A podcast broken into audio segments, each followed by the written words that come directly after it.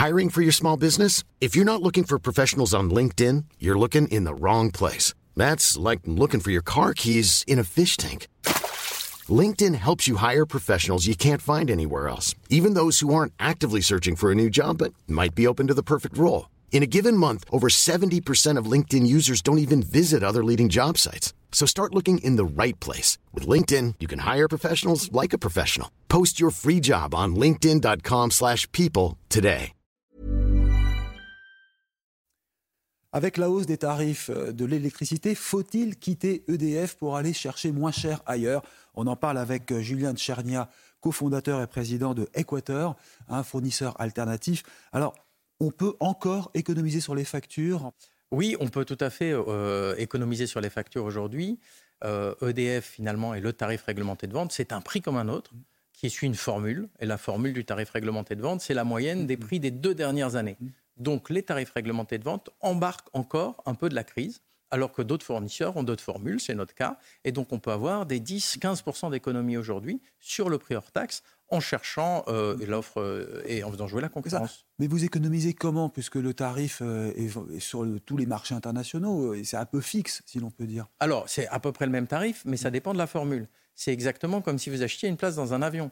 Euh, vous l'achetez six mois avant, vous l'achetez deux jours avant, et c'est la même place, mais en fait le prix va être différent parce que la stratégie de la compagnie aérienne va dire j'ai personne dans cet avion ou j'ai du monde dans cet avion.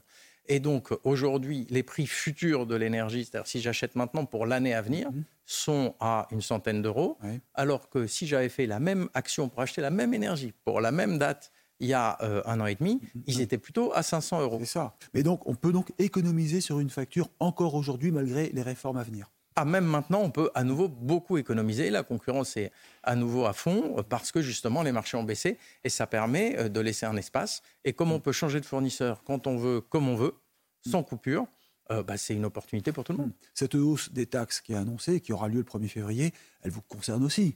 Le gouvernement, par choix politique, en profite. Il avait annoncé pas plus que 10% bah, c'est pas plus que 10%, mais sauf qu'il augmente avec des taxes. Ça fait quand même 46% de hausse sur l'électricité sur les deux dernières années. Mais est-ce que c'est pas un paradoxe finalement? On va chez vous qui n'avait pas de frais gigantesques, pas de centrale à entretenir, mhm.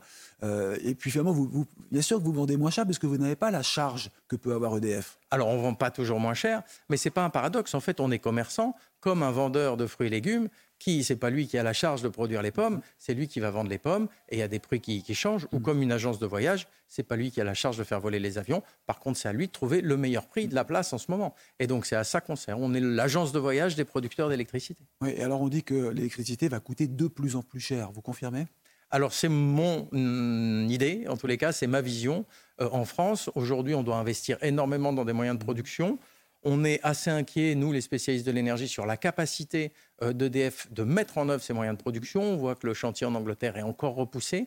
Les coûts de production qui sortent de ces centrales, tels que présentés par EDF, semblent très élevés par rapport à des moyens de production plus modernes. Pour vous donner une échelle de grandeur, on s'attend à ce que l'électricité produite par euh, les EPR à Flamanville coûte 120 euros du mégawattheure. Aujourd'hui, l'électricité produite par un panneau solaire coûte 20 euros.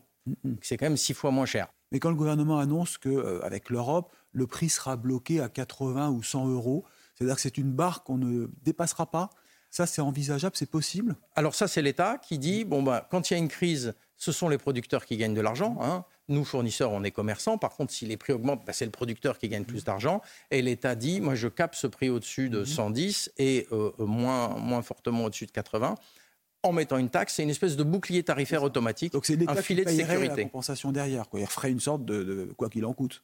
Oui, c'est exactement ça. Hein. C'est il irait chercher de l'argent euh, chez les producteurs euh, et il irait le rendre aux clients pour indemniser les clients. 110, c'est très cher. Hmm. Dire j'ai un bouclier tarifaire à 110, c'est très cher. Et ce marché européen, pourquoi on n'en sort pas? Vous avez un avis là-dessus? Alors, le marché en lui-même d'électricité est une bonne chose. Ce qu'il faut faire, c'est, euh, un, euh, faire des achats groupés et des achats communs, donc négocier plus fortement pour avoir plus de puissance face aux gens qui vendent. Aujourd'hui, euh, vous avez Total, Shell euh, mm. et, EDF qui vont acheter chacun de leur côté. Et puis, deuxièmement, il faut développer des moyens de production qui assurent l'indépendance. Le nucléaire en est un, même si on reste dépendant de l'uranium. Mm. Les renouvelables, par contre, une fois que vous avez installé un panneau ou une éolienne, vous ne devez plus rien à personne. Et dernière question, donc les fournisseurs alternatifs que vous êtes, hein, Équateur, euh, ne sont pas morts. Ils vont pouvoir continuer de travailler malgré euh, les réglementations tarifaires. Comme le métier est très difficile, malheureusement, un certain nombre de confrères ont disparu, ont arrêté d'exister. Mm. Par contre, on est toujours une dizaine euh, les, plus solides et les plus sains sur le marché. Et euh, euh, ça permet une concurrence et ça permet aux clients de choisir. Merci beaucoup, Julien Tcharnia, donc président cofondateur d'Équateur. Restez avec nous sur CNews.